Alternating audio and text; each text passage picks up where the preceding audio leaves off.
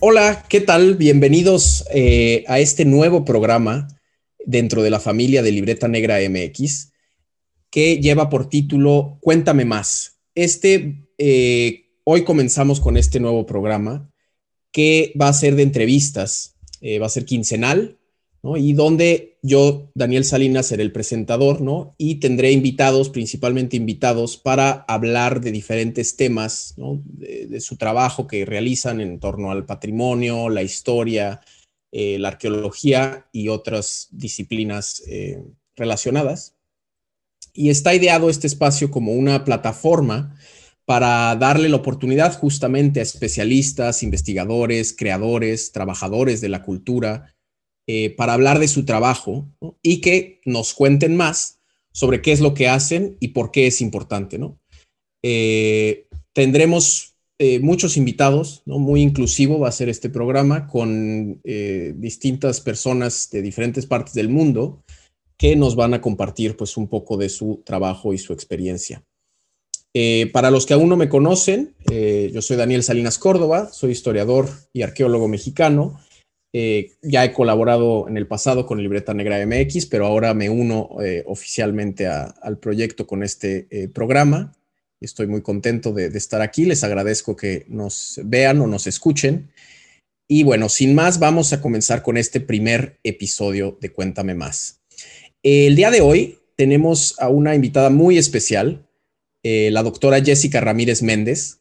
Ella es historiadora y profesora investigadora de la Coordinación Nacional de Monumentos eh, históricos del INA y también profesora de la licenciatura en Historia de la Facultad de Filosofía y Letras de la UNAM. Hoy justamente vamos a estar platicando sobre su proyecto eh, Historia y Patrimonio en la UNAM y también en torno a la divulgación de la historia, algo que ella es eh, especialista, ¿no? entonces, bienvenida, Jessica. Muchísimas gracias. Pues bueno, gracias por la invitación. Estoy más que contenta de ser parte, digamos, de esta iniciativa eh, en torno a, dar a conocer temas que se acercan a la divulgación y, bueno, a, estos temas que estaremos tratando el día de hoy. Y pues muchísimas gracias a, Libreta Negra y a ti especialmente, Daniel, por, bueno, pues darme, darme este espacio para platicar. No, al contrario, muchísimas gracias por, por acompañarnos. Y sí, como decía, me, me me emociona mucho que, tú seas la, primera invitada, porque bueno, eh, nosotros, tú fuiste mi, asesora de, tesis en la licenciatura, ¿no? Yo, yo fui, parte de esta, de lo que vamos a estar hablando, de estos proyectos de historia y patrimonio. Y bueno, desde entonces, ya hace muchos años, también nos hemos vuelto muy buenos amigos, entonces es realmente un, gusto eh, tenerte aquí. Em, y bueno, un poco en este sentido, quería empezar preguntándote que nos cuentes un poco de ti, ¿no? ¿Cómo es que te involucraste en la historia? ¿Cuál fue tu camino eh, que has recorrido para estar, pues, donde estás? Claro. Eh, miren, también tenemos otros invitados por, por aquí que nos seguro nos van a estar acompañando porque les encanta la cámara. Y bueno, pues hablando un poco de, de, de la trayectoria, la verdad es que mi camino fue bien curioso, pero eh, como que la vida, estoy convencida que la vida nos va llenando de ciertas herramientas que van consolidando nuestros caminos, ¿no? Eh, yo en la prepa eh, tuve la oportunidad de estar en un proyecto de recuperar una obra de arte, una cosa así, ¿no? Y nos llevaron al Museo del Carmen, aquí en San Ángel, para mm, eh, conocer esta obra, nos platicaron su historia, ¿no? Una historia de, obviamente, eh, vinculada con la historia de la iglesia en México en el periodo virreinal y pues teníamos que hacer toda una especie de campaña, ¿no? Para, para rescatar, o sea, como recuperar ciertos fondos y rescatar esta obra. Fue en realidad una experiencia muy enriquecedora porque de ahí me enganchó eh, el arte virreinal, me enganchó el museo, ¿no? O sea, fue como, como una serie, digamos, de, eh, de elementos que se conjugaron eh, que tenía que ver además con que luego me entero que ese museo, ¿no? que antes fue el colegio de, del Carmen, ¿no? de, los carmenitas descalzos, em, tenía que ver o estaba relacionado con el desierto de los leones, o que hoy conocemos como tal, al que yo iba mucho de niña, ¿no? a hacer excursiones, etcétera.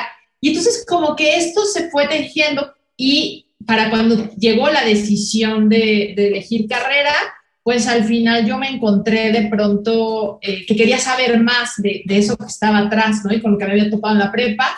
Y en realidad yo quería hacer química, la química me encanta, me sigue gustando, leo mucho de eso, pero eh, alguien me dijo, bueno, yo creo que puedes vincular, ¿no? Ya sabes, uno se hace acá como sus historias de, de claro, las cuestiones de, de, pintura y todo con la química. Al final terminé, pues bueno, entrando a, a, la Facultad de Filosofía y Letras. Cuento esto porque luego, digamos, se va a vincular con algo que yo pensé que se me había ido perdiendo en la carrera, ¿no? Entro a la licenciatura en Historia y me empiezo a dedicar, pues precisamente, todo mi enfoque en historia de la iglesia no hispana, tratar de investigar más de estos carmelitas. Al final, mi tesis y toda mi primera formación, pues justamente fue en torno a estos temas. Y yo ya me veía como muy en la historia política, formal, académica, ¿no? Cuando de pronto, eh, terminando la carrera y siguiendo con la maestría, se abre la oportunidad eh, de, una plaza, ¿no? de, concursar por una plaza en el Instituto Nacional de Antropología e Historia en la Coordinación Nacional de Monumentos Históricos. Debo decir que yo me sentía muy lejana a esos temas, ¿no? Es decir, como que yo decía, yo los inmuebles, ¿no? Porque la primera desvinculación que creo que hay que atender antes de llegar a la divulgación, que es a, a, donde, digamos, nos vamos a ceñir en esta, en esta charla, es que de pronto los historiadores nos volvemos tan de gabinete, tan con nuestras fuentes, nuestros libros, que descontextualizamos. Es, es curioso, ¿no? O sea, siempre nos dicen la historia tiene que ver con tiempo y espacio, pero nos quedamos con el tiempo y olvidamos el espacio, ¿no? Y entonces, yo por, por lo menos esa fue mi experiencia y la experiencia de muchas personas cercanas a mí. Y yo decía, pues, híjole, voy a concursar por una plaza y en realidad mucho tiene que ver el espacio, ¿no? Pues es la Coordinación Nacional de Monumentos Históricos, ¿no? Curiosamente, eh, esta plaza está enfocada en la zona oriente de centro histórico para rescate y todo eso. Y curiosamente ahí fue donde se establecieron los carmelitas, estos carmelitas que yo había estudiado desde la parte política. Y entonces, desde ahí, digamos, me presenté y una de las primeras, bueno, pues ingresé eh, al final me quedé ahí desde 2010, eh, estoy ahí en la coordinación, ha sido una experiencia muy, muy enriquecedora justamente porque me obligó a voltear a ver el espacio, a no olvidar los lugares donde se desarrollan los eventos, pero sobre todo los lugares que aún hoy están vivos, que son parte o que constituyen parte de nuestro patrimonio. ¿no? Fue una llamada de atención brutal para mí en ese, en ese momento. Y eh, entonces, por supuesto que ahí totalmente es ver qué pasa con los edificios que en su momento fueron de la época virreinal y que hoy todavía están vivos, ¿no? Son, son espacios que se utilizan y que la coordinación en gran medida eh, protege, ¿no? Y entonces, esto me vinculó directamente con el presente y fue ahí donde me di cuenta que a mí en mi formación me había hecho falta eh, dos cosas primero vincularme más con los espacios vivos, ¿no? De esa historia, digamos, contada, y la otra, vincularme más con la parte social, ¿no? Porque algo que te das cuenta dentro de los proyectos o dentro del rescate de estos inmuebles es que ante todo están las personas que hoy los viven, hoy los habitan, y entonces eso me cambió la perspectiva y eso me llevó a, en su momento, eh, pues proponer una asignatura en la Facultad de Filosofía y Letras donde yo había estudiado esa licenciatura y donde yo veía, digamos, que a mí me había hecho falta esta, esta vinculación. ¿no? Yo en ese entonces daba otro tipo de, asignaturas, no daba eh, iniciación a la investigación histórica, o sea, muy en el corte de hacer investigación, y la otra que se enlazó, por eso digo que la vida nos va poniendo ahí, ¿no? Eh, las semillitas, era eh, geografía e historia, ¿no? Esta asignatura que también volteaba a ver al espacio, pero un espacio, digamos, histórico, y aquí era vincularlo con el espacio presente. Entonces, todo se concatenó y fue que empecé a proponer o propuse una materia de patrimonio, literal, era muy general, se llamaba patrimonio e historia, o así empezó, y mi idea era estos dos elementos, ¿no? Vincularnos más con el presente y vincularnos más con el espacio y cómo se vive actualmente aunque sean espacios, obviamente, con toda una trayectoria histórica.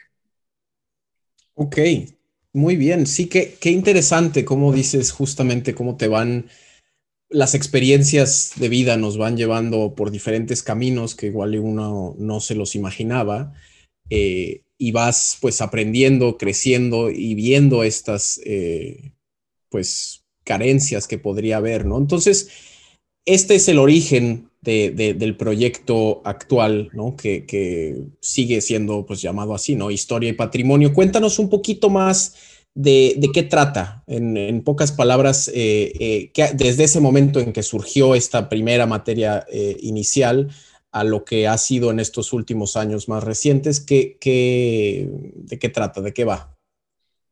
Sí, pues el proyecto que, fíjate, también se fue ampliando, hoy lleva por título Patrimonio, Urbanismo, perdón, Patrimonio, Urbanismo Em, e historia.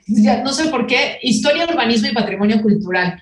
De pronto ya, ya no sabía cuál era los, el trinomio, pero historia, urbanismo y patrimonio cultural, porque también, eh, ya lo veremos, pero ver esos inmuebles en lo global, en cómo se constituyen las, las ciudades, ¿no? Y todas las problemáticas de las ciudades actuales, teníamos que hacerlo más amplio. Bueno, ¿qué sucedió? Pues justamente en el 2010 que hago la propuesta de esta asignatura, curiosamente tuvo eh, una acogida que nunca me hubiera imaginado, ¿no? O sea, yo propuse esa asignatura, había dudas, de hecho, ¿no? Se cuestionaba un poco por qué el corte era totalmente de divulgación de ese patrimonio, ¿no? De hecho, el primer semestre eh, tenían que hacer un, aprender a hacer un recorrido cultural, o sea, dar lo que llamaríamos coloquialmente una visita guiada, eh, y el segundo semestre, pues hacer una revista donde divulgaran, digamos, la historia de un inmueble, ¿no? Em, hubo cupo lleno, la gente fue muy receptivos a los estudiantes y al final eh, fue estos seminarios, eh, el cupo máximo es de 15 personas, ya era inmanejable, digamos, en el sentido de que había ya que elegir a los estudiantes, pero ¿cómo eliges estudiantes que no conoces, no? Eh, el asunto es que fue complicado y sobre todo también vi la necesidad de profundizar en estos temas, ¿no? O sea, ya que tenía la recepción, ya que los estudiantes estaban, digamos, o veían una necesidad en torno a estos temas, pues al final, vamos a decir, se desdobló esa asignatura en tres y luego en cuatro, ¿no? O sea, fue, fue teniendo mayor amplitud y abarcaba prácticamente todos los semestres de la carrera menos los dos primeros, ¿no? Entonces, de tercero a octavo, eh, el proyecto, digamos, englobó a eh, cuatro asignaturas. La primera, que era introductoria para tercero y cuarto, eh, que lleva a, la actual, todavía a la fecha, el título de Patrimonio y Turismo Cultural, y es pues empezar a eh, introducirse, como ya decía yo, en estos temas y terminar con un recorrido cultural, ¿no? Aprender a hacer esta mediación, hablaremos de ello, entre, em, eh, digamos, el mundo académico y eh, la gente en general que está por demás interesada en temas históricos y de patrimonio. Luego, ya cuarto, quinto y sexto, perdón, ya había otro tipo de asignatura de, eh, que englobaba o que tenía que ver con los museos y la divulgación del arte, por un lado, y por el otro con la divulgación a partir de medios impresos, ¿no? Esto de, la revista eh, o de cuentos, por ejemplo, ¿no? Y por supuesto novela histórica. Y ya en séptimo y octavo, como que se recogían todas estas tablas o se recogen, y la idea es proponer proyectos de divulgación desde la investigación. Algo que hay que tener clarísimo, que el proyecto siempre ha tenido muy claro, es que no hay buena divulgación si detrás no tiene una buena investigación. Eh, este es parte de los mitos también, ¿no? Que poco a poco se han ido derrumbando, pero eh, que tiene que ver con que la divulgación no es menos que la investigación. Yo siempre he dicho que eh, es de hecho mucho más complicada o a veces que lleva mucho más tiempo porque primero tienes que tener un elemento sólido de investigación y luego idear las formas para divulgarlo y darlo a conocer, que sea comprensible sin falsear esta investigación que se ha realizado. Ese ha sido el tenor del proyecto. O sea, e, es, eso, ¿no? O sea, pasar por todas estas fases que implica la divulgación, que es la investigación, la difusión, es decir, platicarlo entre colegas, ¿no? Eso sería la difusión, y luego la divulgación, que es eso mismo, llevarlo a una mayor cantidad de personas. Es impresionante, el proyecto ha ido creciendo, digo, seguro hablaremos de más de los productos propiamente del proyecto. Aquí me quedo, digamos, solo platicando de qué era el proyecto y que al final lleva más de 10 años, ¿no? Y es un proyecto que ha ido creciendo y que tiene como muchos brazos ahora, eh, lo cual, bueno, nos da mucho gusto porque además, por supuesto que esto ha ido además sumando a personas al proyecto no solo en el sentido de los estudiantes, sino profesores, ayudantes de profesor. Bueno, tú mismo eh, participaste como parte, digamos, de la dirigencia de este proyecto, donde ya no es una persona, o sea, no soy yo, sino eh, hay otras personas involucradas y que eh, le han dado cuerpo, vida, dinamismo, innovación a, este proyecto que surgió pues ya hace más de 11 años. Sí, sí, sí, sí, realmente ya, ya tiene su propia historia, ¿no? Ya va dejando huella. Eh, y justo eh, mi pregunta, la siguiente pregunta va en torno a esto.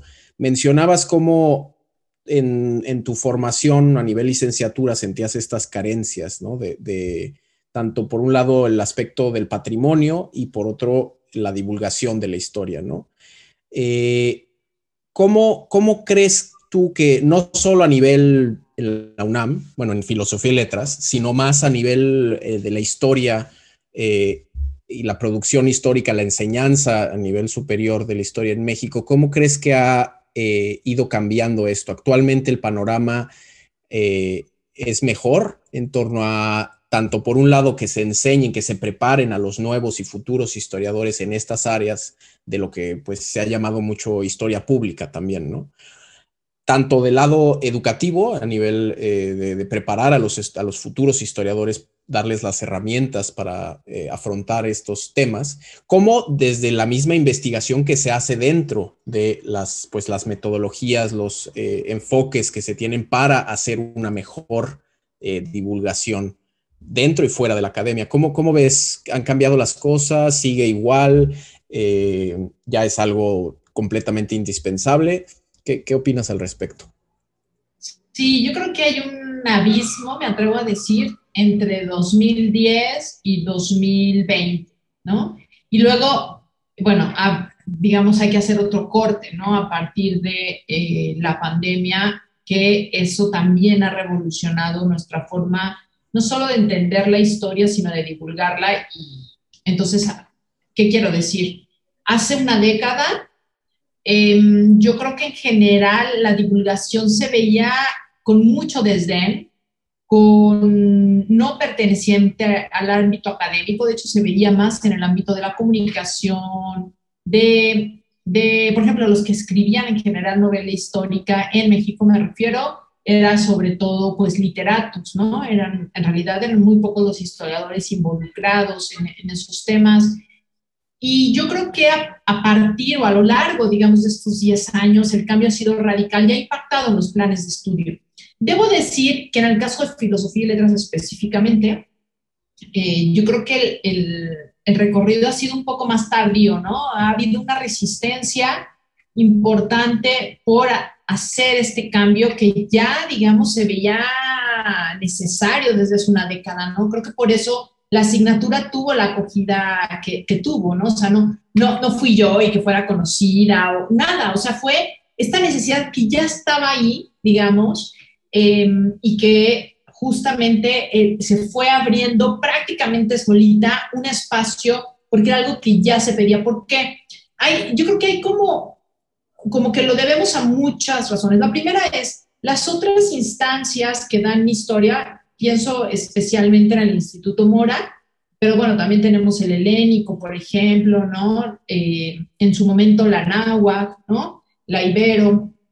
Todas estas muy pronto, me parece, en sus planes de estudio empezaron a tener semillitas y hablaba especialmente el Instituto Mora porque ellos muy pronto se dieron cuenta que uno de, las, de los elementos faltantes en la formación del historiador era precisamente la divulgación y de hecho abrieron una línea dentro de la propia licenciatura y en su propio plan de estudios, ¿no?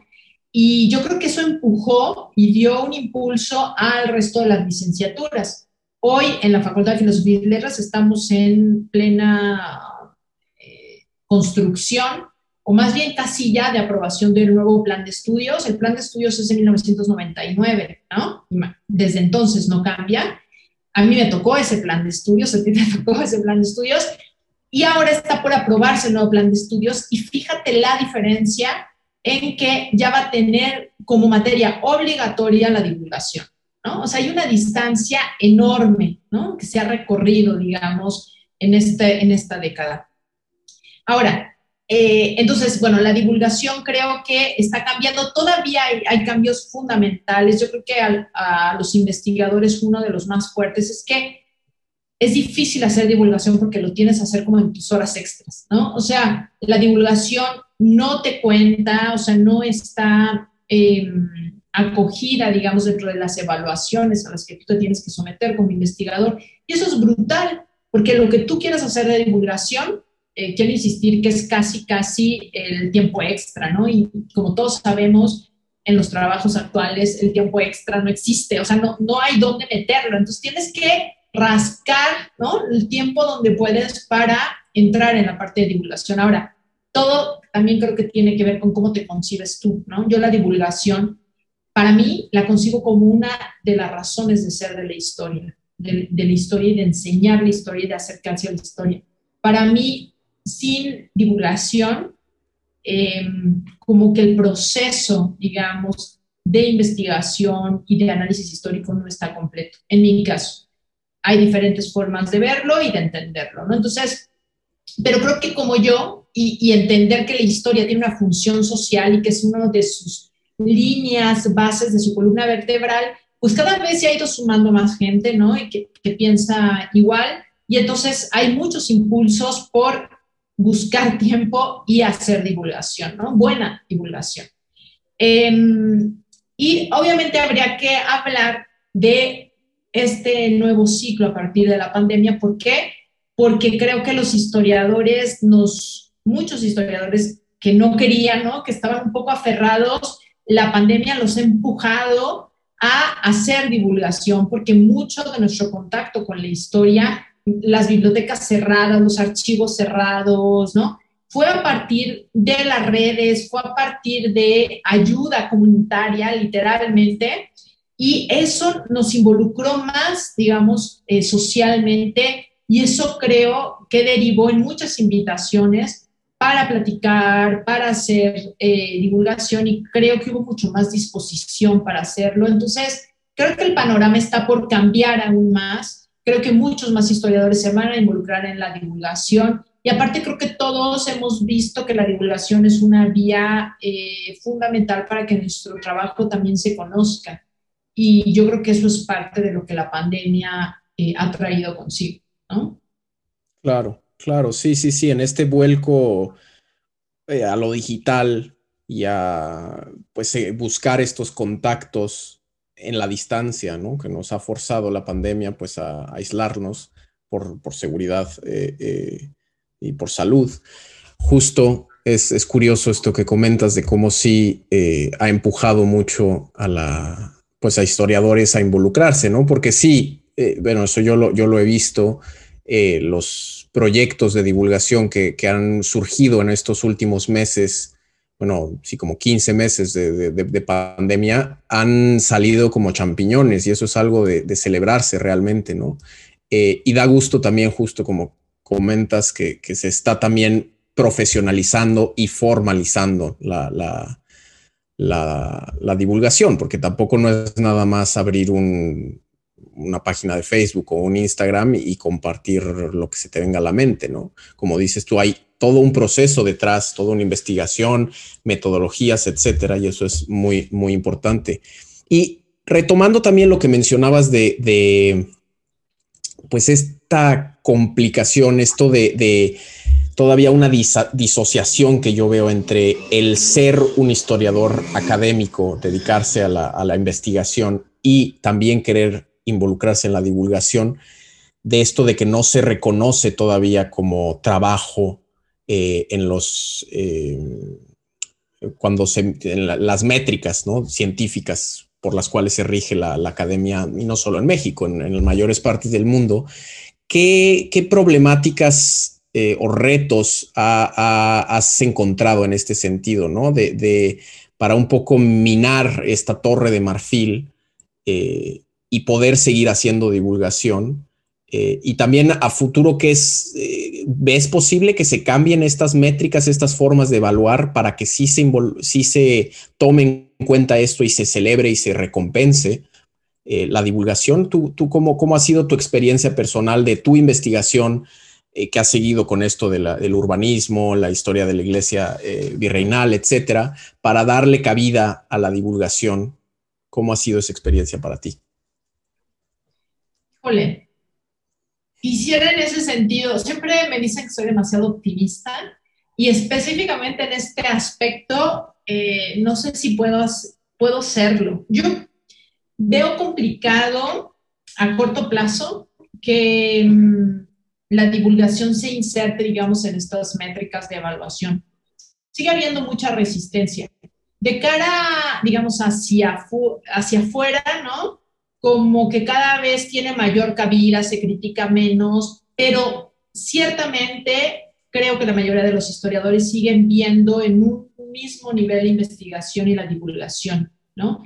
Creo que ha costado mucho trabajo entender que la divulgación detrás tiene una investigación y que en mi, caso, eh, ya lo comentaba un poco, ¿no? Mi experiencia es que la divulgación a veces requiere mucho más trabajo y te cuento, o sea, te cuento un, ejemplo que para mí fue revelador, ¿no? Cada, cada año, eh, a partir del proyecto de Historia, Urbanismo y Patrimonio Cultural, hacemos un coloquio, tú mismo participaste en él, para que se vean los resultados de la divulgación, cómo fue la experiencia de cada uno de los estudiantes en estos seminarios y qué productos eh, resultaron, ¿no? De un año de trabajo.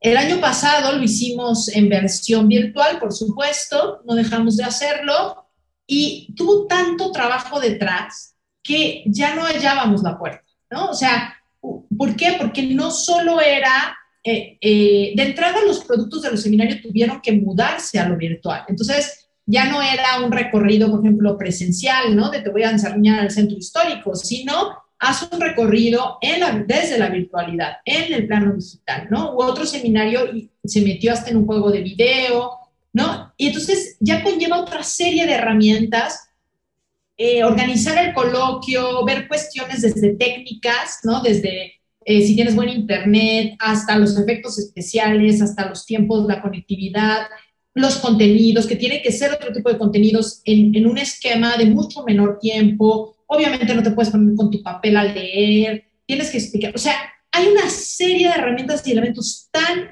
tan brutalmente, em, digamos que requieren un esfuerzo adicional de aprender otro tipo de herramientas que esto nos lleva a dos cosas. La primera es, quiero insistir en que la divulgación conlleva un trabajo muy pesado al que no todos estamos dispuestos, no todos están dispuestos a entrarle, y entonces es más fácil como rechazarlo, ¿no? Como decir, bueno, no me meto en eso, ni siquiera conozco lo que hay detrás y opto por la parte de solo la investigación, ¿no? No quiero decir que es el caso de todos, ojo, pero sí creo que esta no conocer todo lo que tiene detrás la divulgación, o sea, no involucrarse, lo que ha ocasionado es que siga habiendo como mucha resistencia y, siga habiendo como esta idea de la divulgación eh, es menor a la, a la investigación, ¿no? Y esto mismo lo que genera es que no se meta en las métricas de evaluación, porque al verlo como algo un tanto menor, no, ahí es más fácil, porque pues ahí te pones, hablas un discursito sencillito y ya te salió, y nada más alejado de, de eso, ¿no? Entonces, no veo que esto vaya a cambiar pronto, no obstante, eh, creo que la divulgación está ganando mucho terreno y como comentábamos hace poco más de un año, cada vez más, ¿no? Y personas que estaban reticentes han tenido que entrarle y eso es bueno porque entonces te sensibilizas, o sea, te das cuenta de todo lo que conlleva, ¿no? O sea, yo conozco investigadores que siempre decían, ay, no, cero divulgación, cuando de pronto le dicen, oye, salió tu libro publicado académico y pues tenemos que hacer una presentación de tu libro virtual. ¿no? Eso es un primer reto, pero además vamos a hacer la presentación de tu libro y no va a durar una hora como siempre, no vas a tener invitados, tú lo tienes que presentar en 15 minutos, ¿no? Y entonces, de pronto eso fue como, ¿sabes? Como un, balde de agua fría y decir, ¿cómo presento mi libro en 15 minutos? Que, que explique de qué va, yo solito, ¿no? Y entonces a varios, o sea, los puso en un reto. Hubo quien dijo, no, pues no lo presento, ¿no? Y entonces, está bien, pero otros tanto lo sensibilizó y eso al final de cuentas va a tener un, impacto, digamos, en esta torre de marfil, en esta resistencia y en esta, digamos, eh, elemento de sensibilidad en torno a qué hay detrás de un elemento de divulgación. Sí, sí, sí, sí, no, completamente de acuerdo. Cómo nos ha forzado definitivamente a entrarle o a quedarse fuera, ¿no? Eh, y eso yo creo que también estoy de acuerdo, es algo positivo que esperemos si eh, acelere el cambio para que se, amplíe esto y se pueda eh, darle más cabida y más reconocimiento a, la, divulgación del pasado, de la historia. Em, y tú, tú, regresando un poco entonces en, tu experiencia, ¿qué, qué ¿Cuáles han sido los mayores retos que tú has visto en esta, eh, estos andares entre el mundo, sí, muy de investigación, muy académico, la universidad, eh, dar, clases, etcétera, y eh, sacar una, pues, productos de divulgación para públicos más amplios, más diversos, menos especializados, pero como bien mencionabas, muy valiosas estas aportaciones. ¿Cómo ha sido tu experiencia? ¿Qué retos has encontrado en tu andar. Sí, perdón, ves, me emociono y me voy un poco por las, por las ramas, pero específicamente el reto ha sido encontrar tiempo para hacer divulgación más allá de los entregables académicos que, todos los que somos investigadores tenemos que hacer.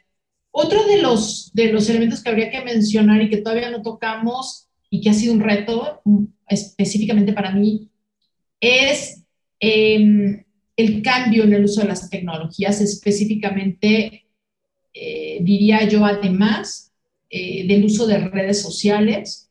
O sea, hay una serie de herramientas que tienes que irte renovando, que tienes que ir usando y que resulta complicado para quienes, digamos, nuestro 90, 100% del tiempo está ocupado en hacer investigación, pero a la vez tienes que empaparte de estos nuevos medios, si quieres hacer divulgación. Entonces, no solo necesitas tiempo para hacer divulgación, necesitas tiempo para actualizarte en esos medios, digamos, de divulgación, que todos sabemos, o sea, un TikTok eh, bien hecho, ¿cuánto tiempo lleva?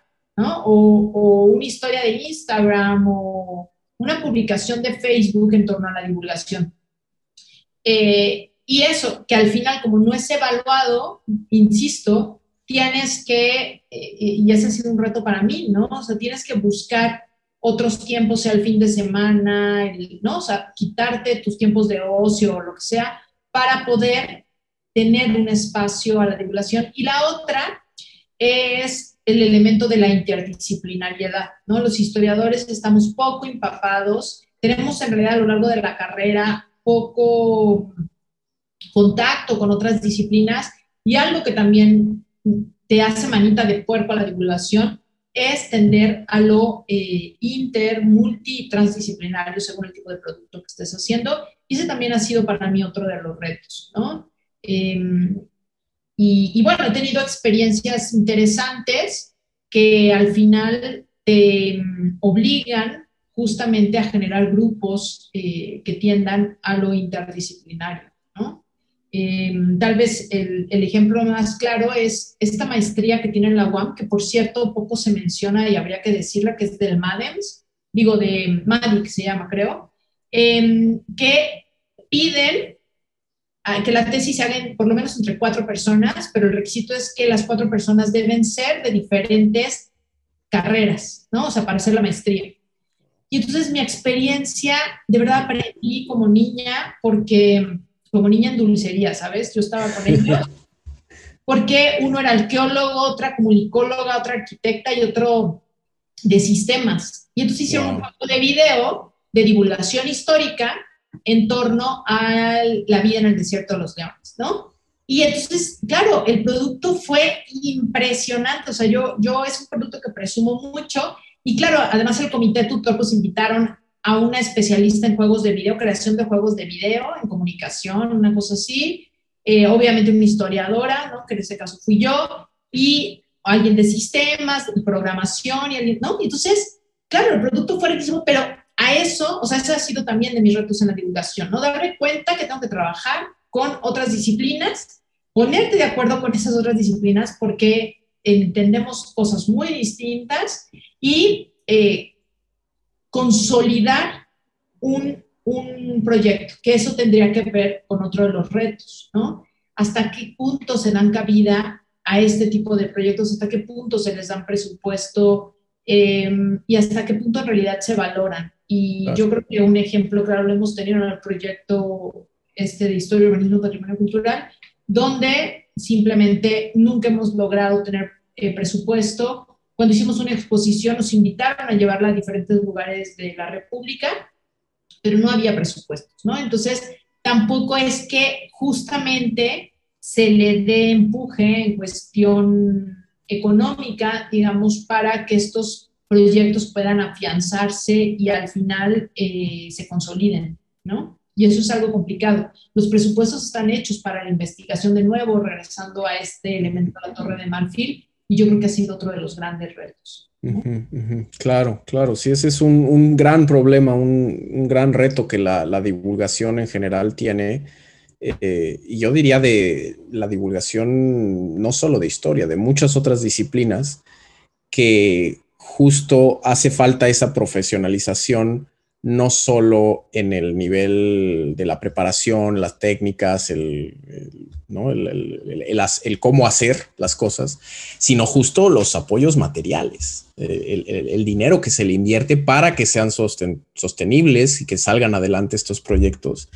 Eh, es algo muy generalizado y que, bueno, eh, en, Libreta Negra MX se ha, se ha, hablado ya mucho en diferentes espacios justo de, de estos problemas que bien mencionas tú, ¿no? La falta de tiempo, porque pues generalmente tienes que tener otro tipo de trabajo, algún otro tipo de, sustento y, la, divulgación se ve más como pues un hobby, pero que no debería de ser tal, porque pues justo si se quiere promover la, profesionalización, debería de tener una remuneración que permita que crezca y que florezca, ¿no? Entonces sí, eso es un gran reto. Y bueno, para ir más o menos empezando a, terminar, ¿qué, planes o qué proyectos tienes eh, a futuro, tanto tú personalmente con tus investigaciones, como dentro del proyecto de eh, eh, patrimonio, urbanismo, no, ¿cómo es? Historia, urbanismo y patrimonio cultural. ¿Qué, qué, qué, va, qué, es, qué se viene en el futuro, en los siguientes meses? Pues, digamos, ah, en cuestión personal, quiero seguir eh, pues en este camino de la divulgación, seguir buscando los momentos. Apenas eh, me invitaron a escribir, de hecho salió este número en Relatos e Historias, eh, es recoger, digamos, una historia, una biografía, ¿no? que tuviera que ver con algo de la iglesia recoger esta biografía y, obviamente publicar un artículo de divulgación en esta revista que además eh, hay, que, hay que decirlo, eh, también está centrada en, una divulgación muy formal, muy académica. De hecho, de, o sea, participan académicos que le han entrado a la divulgación y precisamente escribió un artículo que lleva por título Las desafiantes hazañas de un fraile, ladrón y escapista, ¿no? Es de estas historias que no necesita uno inventar, o sea, inventarle cosas porque solita los archivos nos dan para más me gustaría seguir con eso, ¿no? Como pensar en estas biografías o en estos lugares y buscar espacios para publicar más y dar a conocer estos elementos, que detrás no es la biografía, sino entender cómo se vivía, cómo se concebía, desde el castigo, este, la cárcel, todo, a, cómo nos hemos transformado, digamos, socialmente en cuanto a las limitaciones que nos ponemos, etcétera, ¿no? Me gustaría seguir mucho por esa, por esa línea, digamos, y seguir buscando estos espacios, espacios como este, el de Libreta Negra, ¿no? Y con este nuevo programa, para seguir dando a conocer, digamos, estos elementos, eh, reemprender, obviamente, el propio coloquio, y eso se, se, vincula ya con el proyecto, ¿no? De Historia, Urbanismo y Patrimonio Cultural. Eh, debo decir que este año se pusieron ciertos, era más complicado hacer la renovación del proyecto, no lo hicimos, lo dejamos descansar, cerramos una primera década de fase del proyecto, el próximo año se trata de volver a, proponerlo para que esté adscrito como siempre ha estado a la facultad y eh, proponer nuevos, nuevos productos. Y aquí viene, eh, pues yo creo que, que un sueño hecho realidad y que está empezando a fortalecerse y que esa va a ser la nueva etapa del proyecto. Y es que logramos firmar un convenio con Sectur, con Secretaría de Turismo Federal de México, para eh, desde este proyecto em, profesionalizar a los guías de turistas. ¿no? Y entonces ya salió una primera generación de este diplomado, de hecho se llama Diplomado para la Formación de Guía Especializado. En, esta convocatoria fue del Valle de México, ¿no? pero las otras convocatorias pretenden, la siguiente convocatoria queremos que sea de guía general en México, o sea, que incluya, digamos, todo el país y entonces se puedan mover. También dar los cursos de actualización. Esta credencial de guía de turismo que da Sectur a los guías formados se tiene que estar renovando, tienen que estar en constante actualización los guías. Entonces queremos sacar este rubro de, de, cursos eh, de actualización eh, y entender para qué divulgar la historia. O sea, e, eso es algo que, quiero como destacar eh, de manera muy, muy puntual. La, la, forma de entender los recorridos y la historia tiene que ver con la transmisión de valores que nos permiten vivir en sociedad. Ojo, no estoy hablando de valores cristianos o no, de estos eh, valores, digamos, eh,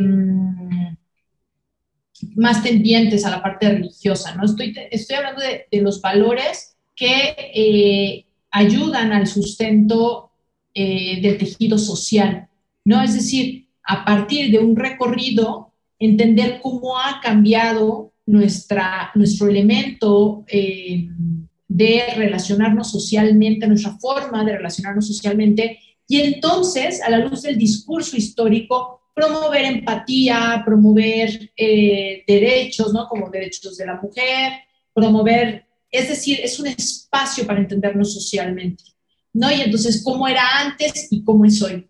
Y digamos, en este sentido es que está fincado eh, este proyecto y está fincado esta parte de la formación de guías especializados.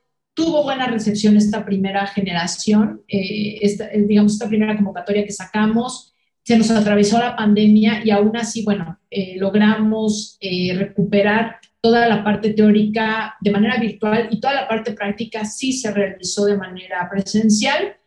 Em, y entonces, bueno, queremos un poco seguir andando en ese camino porque al final los guías no son necesariamente historiadores. Y esto lo que nos está abriendo la puerta es este trabajo interdisciplinario del que yo venía hablando, ¿no? O sea, fue impresionante de verdad en esta generación porque tuvimos arquitectos, tuvimos ingenieros, entonces el ingeniero planeó un recorrido, bueno, junto con su equipo, que también había una historiadora y otra, este, por ejemplo, en comunicaciones. Entonces hasta se inventó un telefonito y, ¿no? Entonces hablamos de cómo han cambiado las comunicaciones, la forma de comunicarnos, ¿no? Entonces es impresionante lo que puedes hacer, digamos, desde esta perspectiva.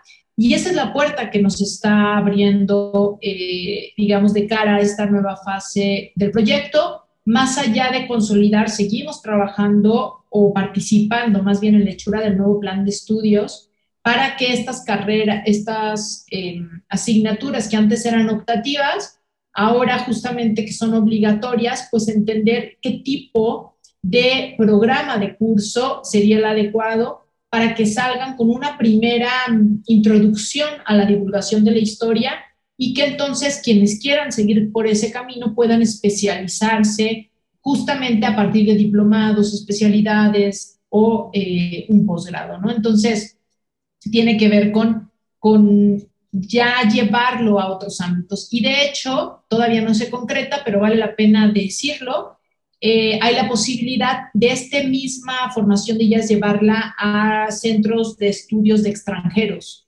para que igualmente ellos puedan dar a conocer la historia de México eh, a los, eh, digamos, coterráneos, ¿no? Que vienen a México y que ellos son los encargados de darles recorridos culturales. Entonces, bueno, la verdad es que el proyecto se está ampliando a otros ámbitos que por fin logran salir de la Facultad de Filosofía y Letras, o ir más allá, ¿no? No, no es salir porque seguirá trabajándose desde ahí y desde el propio INA, por supuesto, que está detrás de mí, ¿no? Es decir, eh, de de lo que yo puedo hacer desde mi propia eh, casa, digamos, de investigación, que es el INA, ¿no? Y la Coordinación Nacional de Monumentos Históricos. Entonces, pues por ahí van los, los eh, digamos, los, los, futuros próximos, tanto personal o profesional, digamos, de manera individual, como desde el punto de vista del, del proyecto. Claro, claro, ¿no? Pues muy, muy brillantes, muy diversos y, suena, suena muy emocionante todo este crecimiento que, se ve venir. Eh, y pues sí, estoy seguro que será un, gran éxito como lo ha, lo ha venido siendo hasta ahora eh, este, este proyecto tan, tan padre. Em, algo más ya para ahora sí ir cerrando, algo más que quieras agregar, algo que no se cubrió con las preguntas, pero pues ahora sí aprovechando el espacio que quieras eh, mencionar. Pues yo sugeriría que, bueno, me gustaría cerrar diciendo que, no dejemos de apostarle a la divulgación, que por lo menos yo sí creo, a veces eh, se escucha muy naive, ¿no? Eh, pero sí creo que la divulgación de la historia es una vía para vivir de mejor manera, ¿sabes? Para para entendernos más que nunca, que creo que lo necesitamos, para reflexionar de nosotros mismos con la sociedad cercana, ¿no? Eh, y que tenemos que apostarle a este tipo de proyectos como lo está haciendo Libreta Negra, ya lo decía yo, y el propio programa. Y también creo que, que, me gustaría mucho mencionar, eh, aunque parezcan agradecimientos formales, pero que más bien vale la pena decir eh, ciertos nombres de quienes están muy detrás de este proyecto y que sería un poco ingrato no, no comentarlo. Em, eh, bueno, por supuesto, bueno, Ana Laura Torres Hernández, que ha estado participando en el área de museos dentro del proyecto, em, Alba Espinosa y Karen Ramírez, quienes han sido como el soporte técnico, pero sobre todo la actualización en las propias redes, digamos, de decir, vamos a subir contenidos de los estudiantes en Instagram, TikTok, eh, Facebook, ¿no? Digo, ya en los enlaces que tenga el propio programa, pues ahí pondremos alguna cosa para que lo puedan seguir y ver. Eh, también quiero agradecer el momento, ¿no? Tú ahorita estás, bueno, del otro lado del mundo, pero eh, has participado activamente también en estas iniciativas y en este proyecto. Y por supuesto, Lucrecia Infante, que de hecho fue la que nos dio la oportunidad en la facultad de ir creciendo eh, cuando era coordinadora del Colegio de Historia y que le dio todo el empuje que pudo y que estuvo en sus manos y que tampoco me gustaría dejar de, de, comentar, ¿no? Y por parte de la coordinación, pues bueno, las propias autoridades, ¿no? Es decir, eh, yo creo que hay que dar también un reconocimiento. A veces pasa con la divulgación que como que tomamos de todos un poco y no se le da reconocimiento a nadie pero me parece una buena forma de cerrar el programa haciendo un reconocimiento a cada una de estas eh, personas que siguen apostando por este proyecto y que seguimos, digamos, buscando la forma de llevarlo a más y más personas y eso es invaluable porque estos proyectos se hacen con quienes apuestan por ellos, ¿no? Y bueno, creo que con eso eh, cerraría esta, esta participación. Perfecto, sí, no, qué, qué, buena forma de cerrar eh, eh, agradeciendo y bueno, en este sentido también eh, te, agradezco muchísimo que nos, que nos acompañes en este primer episodio. Ahora sí, para despedirnos nada más, justo lo que mencionabas, ¿dónde pueden nuestros escuchas, nuestros públicos, dónde pueden conocer un poco más de este proyecto? Eh, o contactarte, alguna, algún contacto, red social, que claro, nos aseguraremos de poner los enlaces en la descripción de tanto del video como del podcast de, audio, pero ¿dónde te pueden encontrar y dónde pueden conocer más sobre eh, el, proyecto? Tenemos un blog que en realidad funciona más para los es decir, subimos los programas de las asignaturas, etcétera, pero también tiene un apartado de fotografías, de videos, que recogen mucho eh, todos los productos y todo lo que hemos estado haciendo estos, estos 10 años de trabajo. Les invito a que vean los videos que están ahí. Eh, ya lo pondremos, como dices, ahí en el, en el descriptor, pero es, eh, bueno, una página de, un enlace, ¿no? Una liga para entrar al blog. Em, y también les sugiero que me sigan en, en Facebook. estoy como Jessica Ramírez. Em, y bueno, es un Facebook que en realidad acepto prácticamente, o sea, es, muy público, ¿no? Y entonces ahí voy publicando no solo el trabajo del proyecto, sino también el de muchos eh, que están haciendo divulgación y ahí mismo los promuevo, entonces es una forma también de, de enterarse. Y bueno, si quieren algo más formal, pues pueden seguirme en academia.edu, que igualmente estoy como Jessica Ramírez. Y ahí yo creo que lo interesante es ver cómo se da el enlace entre esta parte académica y cómo eso, digamos, se eh, traslada y se traduce, por decirlo de alguna forma, hacia la divulgación, que eso es lo que encontrarán en Facebook. Entonces creo que es un buen contrapunte eh, para entender un poco eh, todo lo que está detrás, digamos, de un producto de, divulgación. Y bueno, invitarlos a que lean el artículo este del fraile, que me parece que está divertido, se aceptan opiniones, por supuesto, y pues bueno, saber de qué más quieren que, que de pronto escribamos por, por ahí, ¿no? Este, qué vidas les, les interesan. Perfecto, perfecto. Pues ahí lo tienen estos métodos para ponerse en contacto, seguir estos proyectos.